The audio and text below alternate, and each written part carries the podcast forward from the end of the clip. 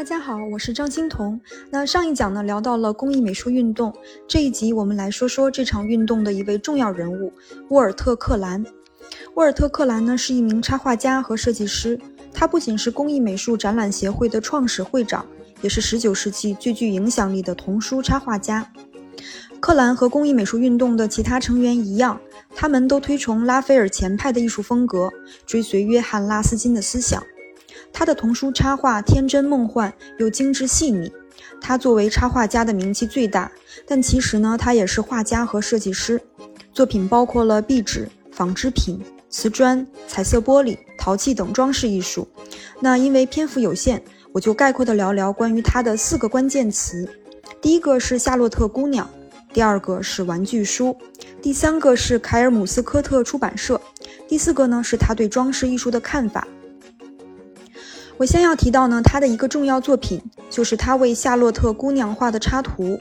夏洛特姑娘呢是英国诗人丁尼生的一首诗，先给大家讲讲这首诗背后的小故事。这首诗讲的是一位叫夏洛特的美丽女子被囚禁在孤岛，受到了魔法的诅咒。她只能从镜子的反射里看到外面的世界，她就成天呢坐在纺织机旁，将镜中看见的景象织入绸缎中。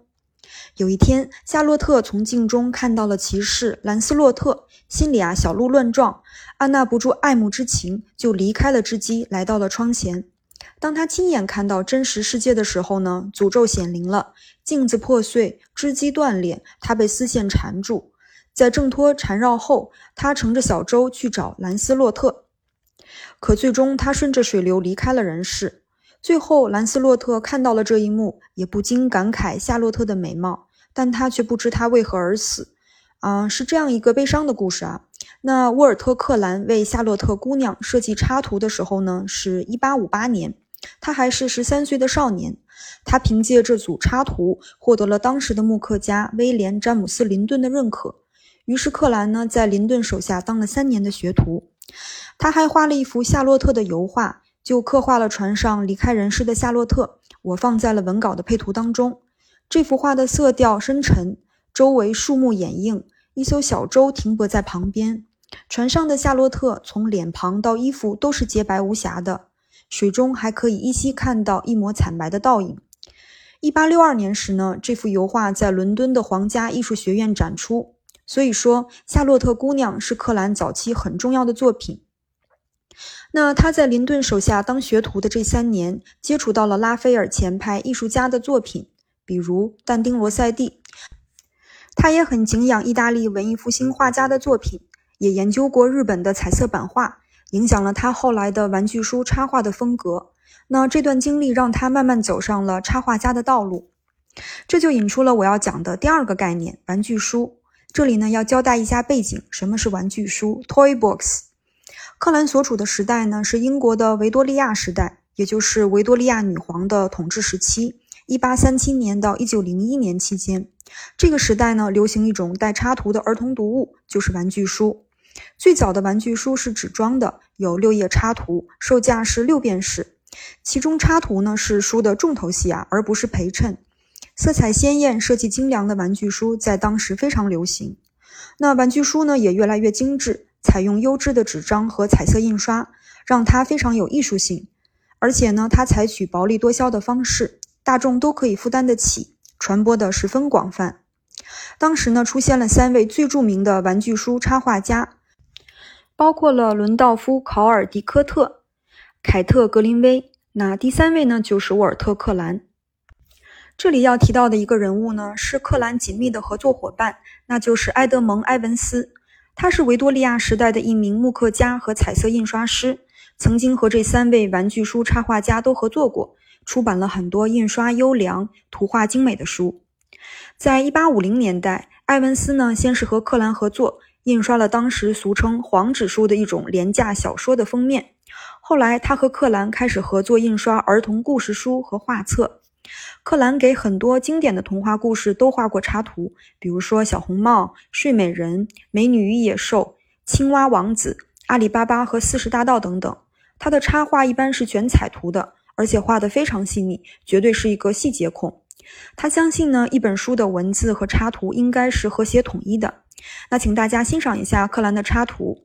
我列出了一本1874年出版的玩具书的封面，非常精美的蓝色边框，中间盆栽中的树上呢，好像开满了一轮轮月亮。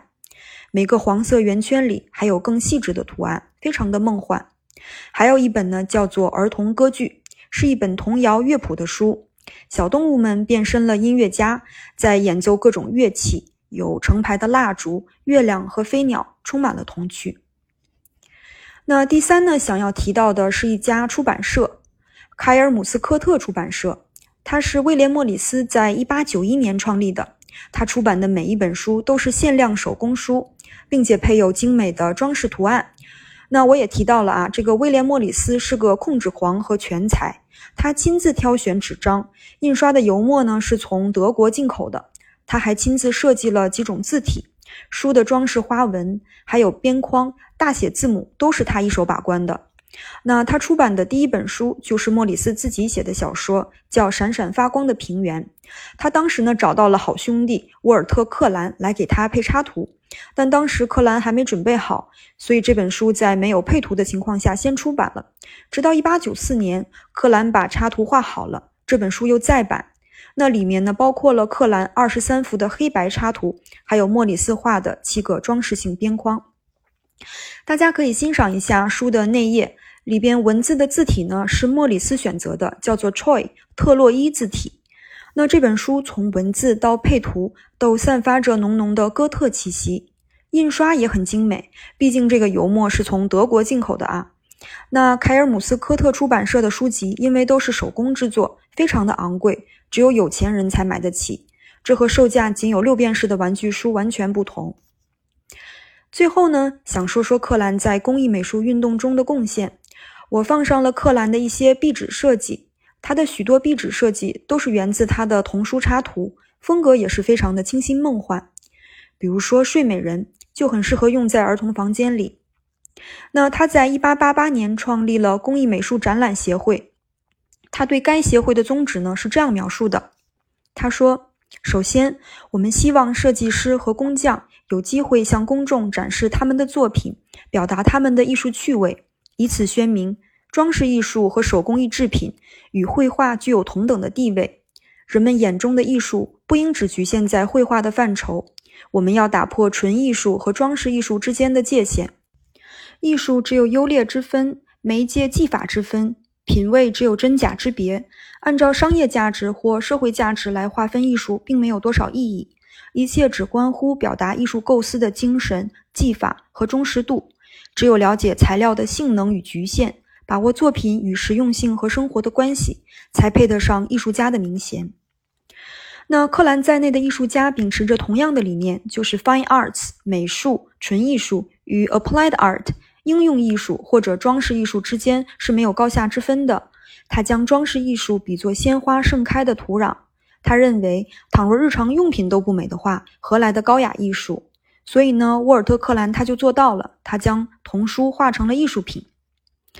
好了，最后的本期总结，沃尔特·克兰呢是工艺美术运动的重要一员，是工艺美术展览协会的创始会长，也是当时最具影响力的童书插画家。他为诗人丁尼生的诗歌《夏洛特姑娘》设计过插图，并有同名的油画作品。他为维多利亚时代流行的玩具书做插图，天真梦幻，细致入微。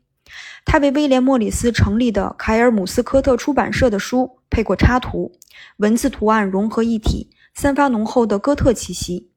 他还是工艺美术展览协会的首届会长，主张应用艺术和纯艺术没有高下之分。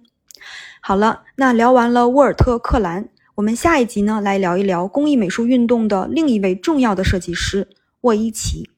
好的，谢谢您的垂听，我们下期再见。